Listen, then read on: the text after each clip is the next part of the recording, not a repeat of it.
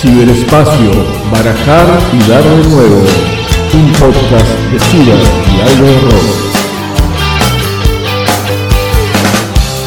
Una tipa rapaz, como te gusta a vos, esa tipa vino a consolarte. La verdad que hablar de datos personales es una obligación en el actual estado del arte de la tecnología de la información y las comunicaciones. Y es una obligación que cabe al Estado, a las organizaciones de la sociedad civil y a las empresas. Todos estamos atravesados por esta obligación, la del resguardo de los datos de las personas. Partamos de la base que los datos personales son la información de cualquier tipo referida a personas físicas o de existencia ideal, y que el titular de los datos es toda persona física o persona de existencia ideal. O sea, somos los dueños de nuestros datos. Sucede que además de las leyes necesitamos generar conciencia en los ciudadanos de que los datos personales son nuestra propiedad. Cuando se sienta como una propiedad y se comprenda su importancia cada vez mayor, se conseguirá exigir ese derecho. Pero además es necesario que se provean medios electrónicos accesibles para la toma de conocimiento de la información que se posee de cada uno de nosotros. Técnicamente esto es posible, por supuesto. Faltan temas de generación de conciencia para exigir la disposición de que las leyes específicas contemplen este tipo de situación, o sea, la de la toma de los datos que son personales, los de su conocimiento. Dicho esto, podemos decir que la protección de datos personales constituye un derecho humano fundamental de cuarta generación, fuertemente vinculado a la creciente globalización, al rápido avance de nuevas tecnologías y la democratización en el acceso a la información. Es en este último punto, el del acceso a la información, en donde la tecnología puede aplicar fuertes avances para mejorarlo. Hagamos un repaso entonces por los distintos puntos que la Ley Nacional de Protección de Datos Personales de Argentina recoge. En primera instancia dice que todos los archivos de datos personales deberán estar inscritos en el registro de la Dirección Nacional de Protección de Datos Personales. O sea que todas las empresas, organizaciones y organismos estatales también que recojan nuestra información deben estar inscritos en esta dirección. Dice además que los datos personales que se recojan a los efectos de su tratamiento deben ser ciertos, adecuados, pertinentes, no excesivos, etc. O sea, eh, está diciendo que solamente la organización que nos pide datos debe pedirnos los datos necesarios para la gestión que esta organización pretenda hacer. En tercer lugar, dice que la recolección de datos no puede hacerse por medios desleales, fraudulentos o en forma contraria a las disposiciones legales. O sea que cuando nos solicitan los datos deben decirnos para qué y quién es el que los está solicitando. También dice que los datos objeto de tratamiento no pueden ser utilizados para finalidades distintas a los que se solicitó. Además que los datos deben ser exactos y actualizarse en el caso de que ello no fuera así. También dice que los datos total o parcialmente inexactos o que sean incompletos deben ser suprimidos o sustituidos o completados. Todo esto a demanda también del, titular de los datos, obviamente. También dice que los datos deben ser almacenados de modo que permitan el ejercicio del derecho de acceso de su titular, lo que mencionábamos en párrafos anteriores, ¿no? que debería mejorarse el acceso a, los a nuestros datos personales y acá donde yo decía que la tecnología puede colaborar mucho en esto. Por último, dice que los datos deben ser destruidos cuando hayan dejado de ser necesarios o pertinentes para los fines para los cuales fueron recolectados. Podemos decir entonces que los datos personales no solo constituyen la propiedad de cada uno de nosotros, sino que además son soberanos desde el punto de vista del Estado y que pueden constituir en determinadas ocasiones, si no en todas, parte de una infraestructura crítica por ejemplo en el momento de ejercer el derecho a voto. De estos temas discurre un estrato que queremos hacerles escuchar, eh, tomado del ciclo de charlas Seguridad y Defensa del Ciberespacio, organizado en el ámbito de la Universidad de la Defensa Nacional por el Ministerio de Defensa y la Secretaría de Innovación Pública. En este tramo del panel Habla Beatriz Busaniche, presidenta de la Fundación Vía Libre, y es presentada por el subsecretario de Ciberdefensa. Eh, en, este segundo, en este segundo tramo, en este segundo panel, vamos a hablar de infraestructuras críticas, que la verdad que es uno de los temas que creo que nos causa el desvelo a todos los que estamos acá, ¿no? Eh, creo que además de, los, de la importancia de, asegurar, de resguardar los datos personales, desde visto desde la ciberseguridad, visto desde el, desde el ciberdelito, eh, creo que la importancia de las infraestructuras críticas es otra de las patas fundamentales que tiene que, que encarar el Estado, ¿no? Así que bueno, para este panel tenemos como primer panelista, primera invitada, a la presidenta de la Fundación Vía Libre, a Beatriz Busaniche. Así que bienvenida Beatriz, muchas gracias y adelante cuando quieras. Muchas gracias, eh, Oscar. Muchas gracias eh, a Nancy también, a Gustavo y a los colegas que, que organizaron este evento, que me parece sumamente interesante, sobre todo por la diversidad de perfiles que, están, que estamos participando. Em, y por la importancia que el Estado le está dando a esto. Yo voy a coincidir con Iván en algo que mencionó recién sobre su optimismo en relación a los requisitos mínimos. Em, como parte del grupo que hemos estado haciendo seguimiento, apoyo, diálogo permanente con la Dirección de Ciberseguridad, es, eh, una señal de, avance que esperamos que se consolide como una política de Estado a futuro, a largo plazo, porque coincido con lo que decía Iván, es que venimos eh, corriendo un poco de atrás y la pandemia no nos ha ayudado demasiado en, estos procesos vertiginosos de transformación digital, como explicaba el, colega de la Cámara de Diputados, eh, hemos tenido que digitalizar eh, de manera abrupta muchos campos en los cuales no estábamos definitivamente preparados para hacerlo y esto ha generado una serie de riesgos y una serie de aspectos em, que ponen, bueno, en principio la protección de los datos personales, en la privacidad de la ciudadanía eh, y algunas infraestructuras del Estado en un, serio riesgo.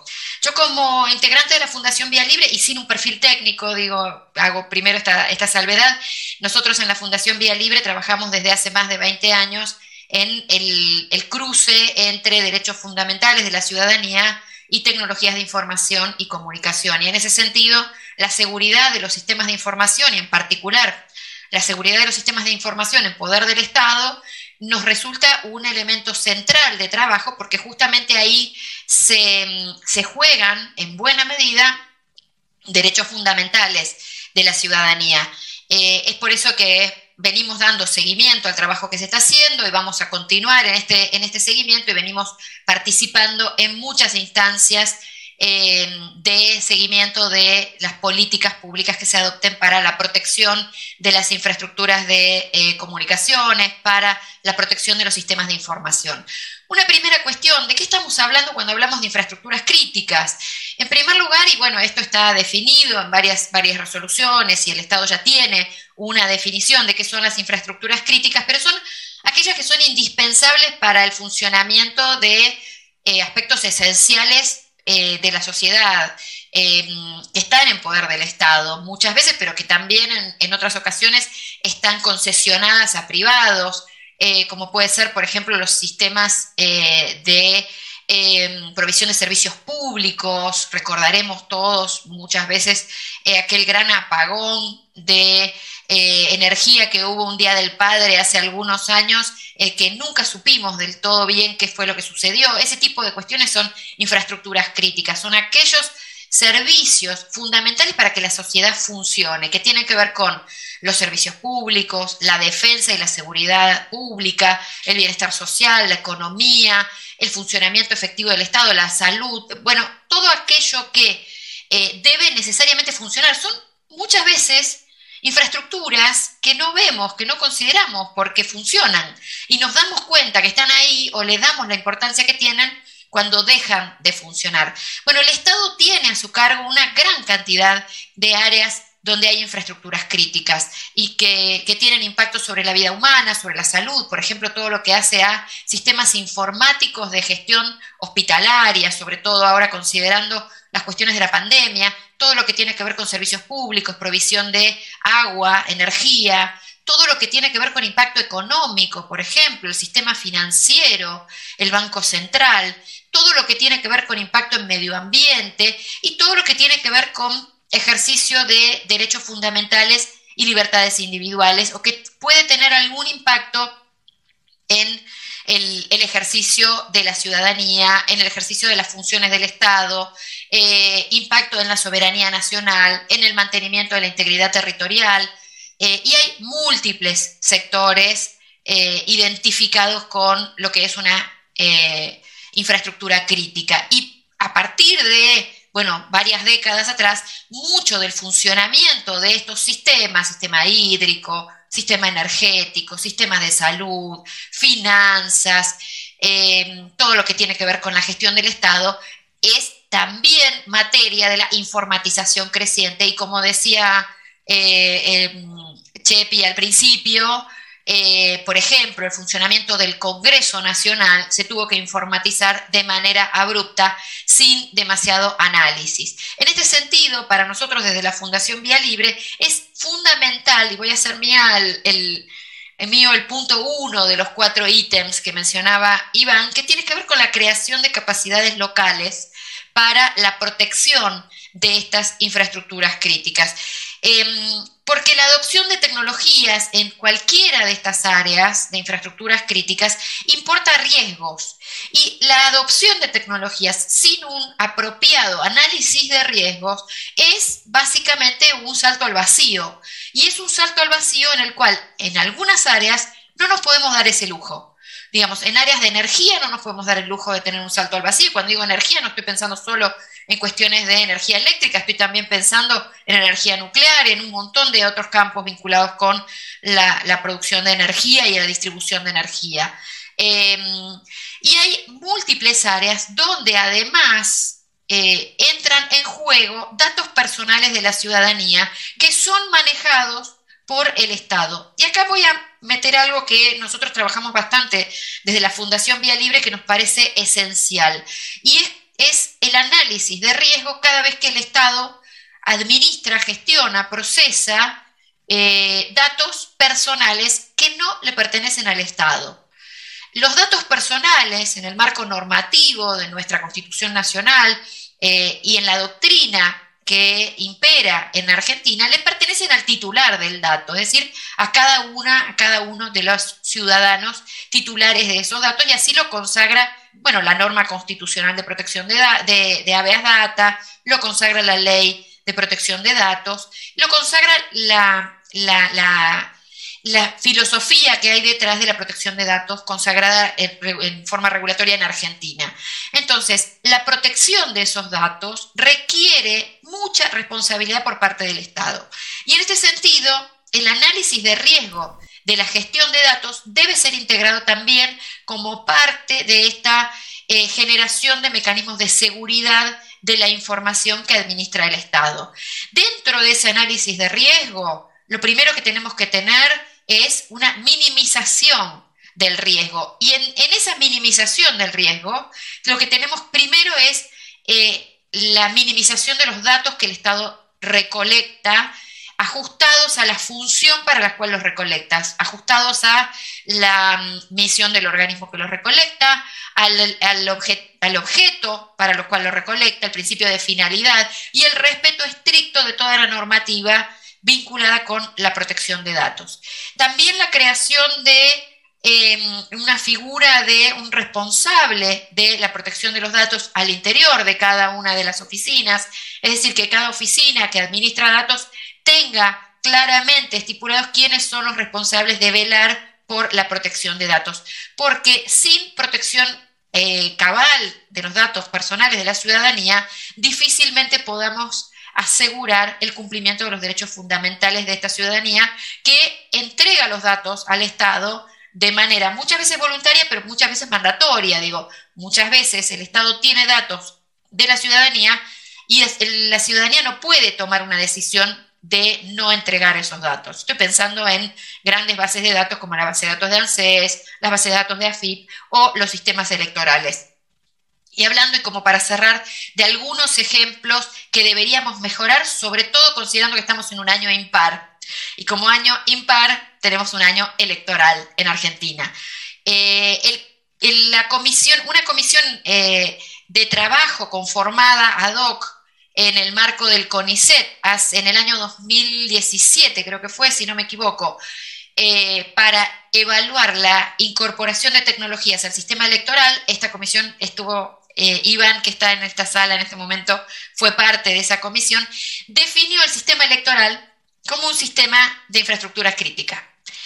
Eh, y ahí podemos ver cómo a lo largo de muchos años se han incorporado tecnologías en el marco del sistema electoral sin hacer los análisis de riesgo apropiados cuando esa incorporación de tecnologías tiene impacto no solo en los derechos de la ciudadanía, a que su voto sea efectivamente contado como corresponde, a la integridad del sistema y demás, sino también para garantizar la paz social y el respeto de las instituciones. Y una de las cuestiones fundamentales que tiene que ver con las infraestructuras críticas, que es el efectivo cumplimiento de derechos eh, civiles y políticos. Eh, en ese sentido, toda incorporación de tecnología a un área que sea considerada infraestructura crítica, como es el sistema electoral, debe ser previamente sometida a un muy riguroso análisis de riesgo y por eso eh, nos parece esencial que demos esta conversación, sobre todo en este año, que es un año electoral, en el cual seguramente va a haber una licitación para la adquisición de tecnologías y demás. Es decir, en este sentido, hago mía la expresión de eh, Iván de necesitamos creación de capacidades, necesitamos que el Estado se ocupe de las tareas fundamentales y que no salgamos a comprar soluciones que no salgamos a comprar aquellos que lo hagan por nosotros cuando se trata de proteger la seguridad de infraestructuras críticas. Y en este sentido por el trabajo y la trayectoria que tenemos en Vía Libre, quiero poner sobre la mesa el sistema electoral como infraestructura crítica, solo para traer la inquietud eh, de cuánto necesitamos desarrollar con mucha más responsabilidad la seguridad de los sistemas de información de los cuales depende la gestión del Estado y en particular el sistema electoral. Em, quedo a disposición para continuar con la conversación y una vez más muchísimas gracias por la invitación. Bueno, gracias Beatriz. Eh, me quedo con dos cosas que dijiste, de todas las cosas interesantes, ¿no? Me quedo con dos cosas, eh, fundamentalmente con el desarrollo de las capacidades locales para la protección de infraestructuras críticas. Es esencial, yo lo miro mucho desde el punto de vista de la defensa, de nuestras misiones y funciones. Eh, y la verdad que el tema de desarrollo local, de tecnología local es esencial. Y la otra cosa que hiciste mucho hincapié, que fueron los derechos de los ciudadanos, en cuanto, y lo relacionaste con la, con la infraestructuras críticas y, con, todos estos temas, la verdad que creo que eh, en este panel se va a producir un buen equilibrio porque vos hiciste foco en datos personales y creo que alguno de los otros panelistas va a hacer foco en lo que es infraestructura propiamente dicha en el sentido de, hardware y software apoyado en nuestro territorio. Así que me gusta, me gusta el balanceo del panel.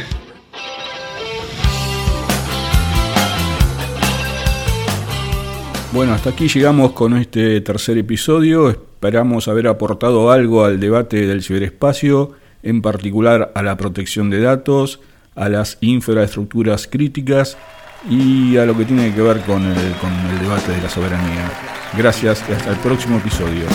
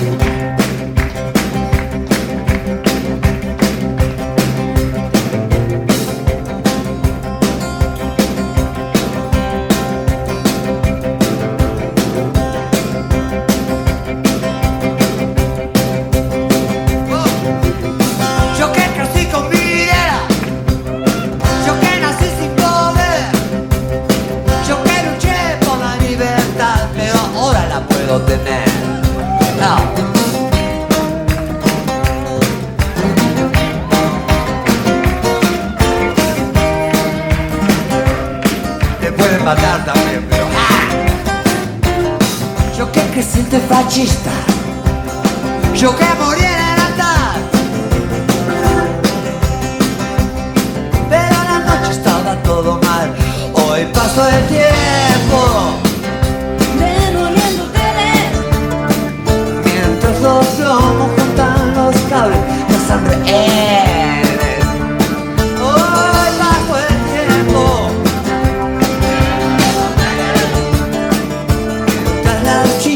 allá en la esquina, pega carteles.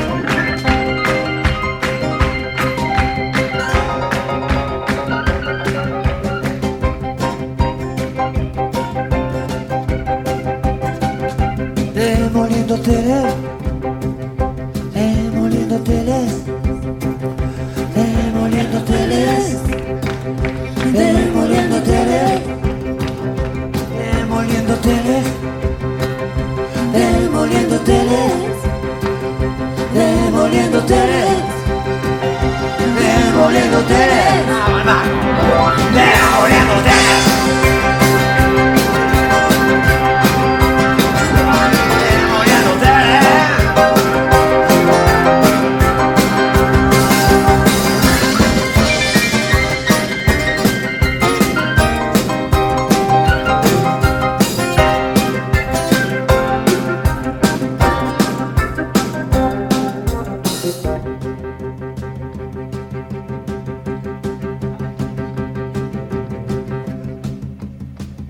gracias.